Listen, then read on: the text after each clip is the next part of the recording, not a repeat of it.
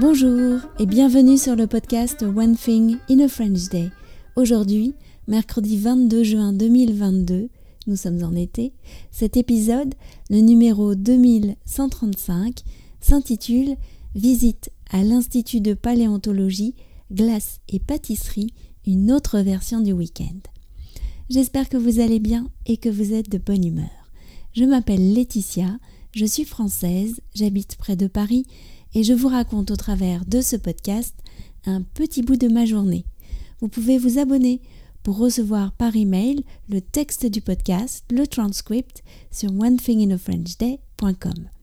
Et aujourd'hui, dans le transcript avec notes, nous allons nous pencher sur les temps du récit. Quel temps ai-je utilisé pour vous raconter cette histoire? Et pour que vous puissiez presque sentir la différence entre le passé composé et l'imparfait.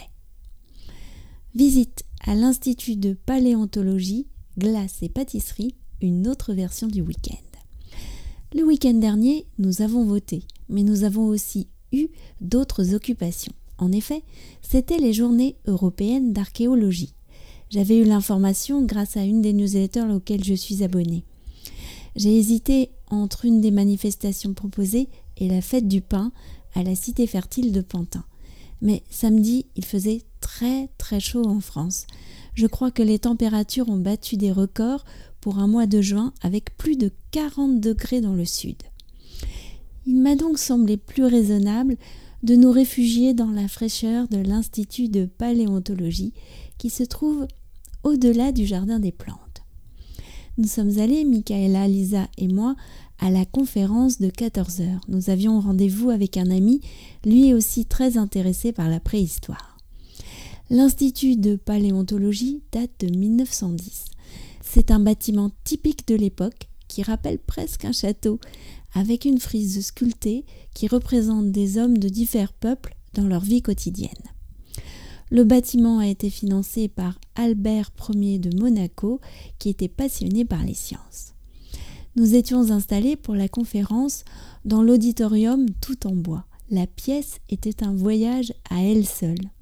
Une archéologue nous a présenté l'Institut à l'aide d'un diaporama et le principal sujet d'étude de l'Institut, l'homme préhistorique dans son environnement.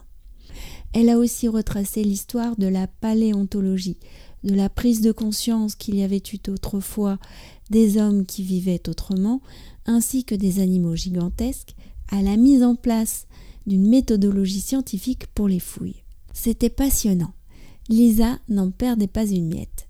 Pour ma part, je n'aurais pas été étonnée de voir débarquer Adèle Blanc-Sec dans la salle.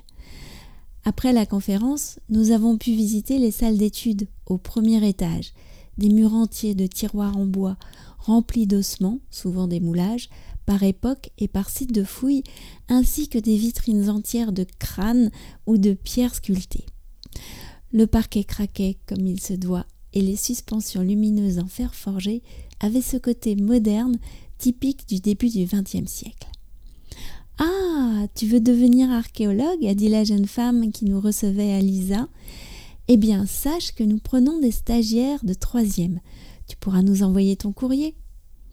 Après notre visite, nous sommes allés manger une glace chez Glazed, les glaces aux parfums les plus étranges de Paris, comme popcorn, avocat, pistache et sésame noir, mangue et piment d'Espelette.